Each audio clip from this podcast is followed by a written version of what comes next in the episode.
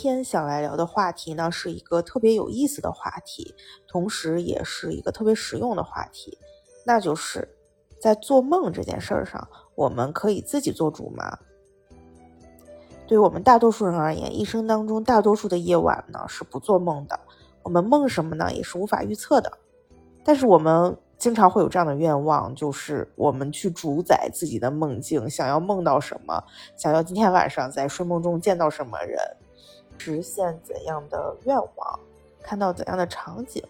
所以，能不能够主动的做梦，能不能够主动的造梦，能不能主动的规划这个梦境？今天就是来聊聊这种可行性以及具体的方法论，这话题还挺有意思的吧？我真的是忍不住想跟大家分享。我看到了这样的一篇啊文章，一篇科研小成果。下面我们就开始进入具体的细节吧，一个一个问题来。首先，可以控制做梦吗？嗯，这篇文章给出的答案是肯定的，我们做梦是可控，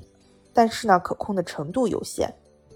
科研人员呢就访谈了很多人，通过访谈呢，大家得出的一个统计的结果就是，确实有人在睡觉前，尤其是在经历了糟糕的一天后，通过一些规划能够放松自己，梦到自己想梦的。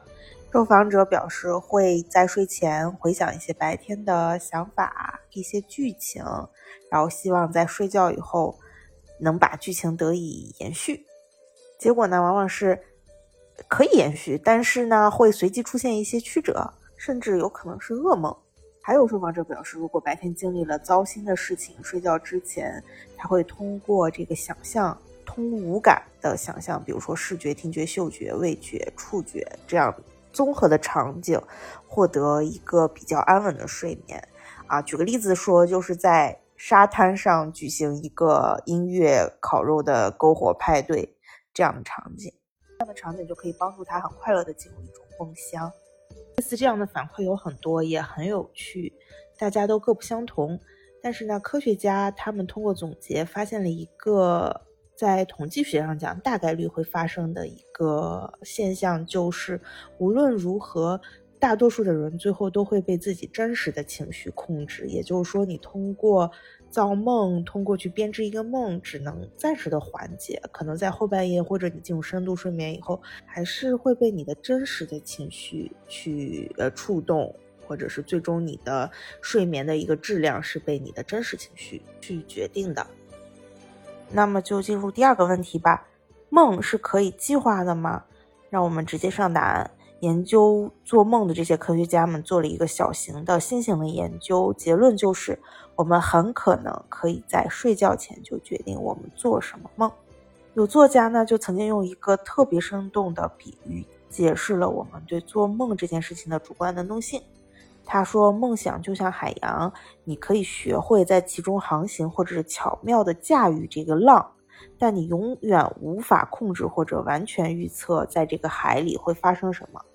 这句话出自一名心理治疗师兼作家。Kalanet Ben Ari 博士，他指出，我们造梦的能力取决于主观意识和技巧两个层面。这些心理咨询师认为，通过创造性的、引导性的和可视化的方案和富有想象力的这种方式来影响思维，一个人就可以进入无意识，在无意识层面，你就可以清楚地了解自己的心理情况和情绪状态，有精神的导向。那么第三个问题就是。有什么特定的人群比其他人更容易或者更擅长造梦吗？啊，答案就是根据心理测试确定为高敏感度的人更容易造梦。大约五分之一的人在敏感性测试中得分很高，他们的同理心、创造力和直觉得到了高度的发展，使他们更适合去造梦。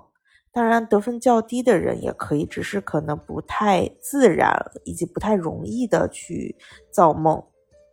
接下来就说第四点，也是通篇最重要的一点，大家最想了解的就是作为一个新手，我们应该如何规划我们自己的梦，或者是我们做梦的这些具体的方法论是什么？文章就直接给出了答案，就是说我们去构建一个梦，或者说造梦吧，最黄金的时间段就是在睡觉之前。你的大脑非常容易受到暗示。这时候呢，你就要告诉自己自己想要梦到什么。具体的方法呢很简单，第一步就是在一张纸上写下你想要做的梦。Step two 就是把它放到你的枕头底下，因为专家说了，有的时候书面的文字比思想更能进入你的无意识。最好呢要保持你的这个文字简洁，因为我们的无意识或者潜意识不会处理复杂的语言，在你脑海中要去不断的想象你写下的这些简短的词，然后试着对自己大声的说出来，就像念咒语一样。这是最后一步，应该就会起效啦。所以今天晚上，不如我们都来试一试，把我们最想梦到的东西用简短的话写下来，放到枕头上，然后大声的念，看看我们会不会在晚上梦到我们想要梦到的东西。最后呢，再分享一点有趣的小知识。这篇文章也讲到了，说睡姿可能会影响你的梦境。仰睡的人呢，更可能做一些生动的、有创意的梦，而趴着睡的人呢，更有可能会做一些嗯成人的梦。我就说到这儿，然后侧睡的人呢，往往会经历更多情绪发泄这样的梦，所以想想你今天的状态是怎么样，不如选择一个合适的睡姿，然后再结合我刚才上一点提到的具体的方法论去做一个美好的梦吧。今天试一试，然后不如给我留言说你成功了没？好吧，我也马上要进入我的梦乡啦，拜拜，下次见。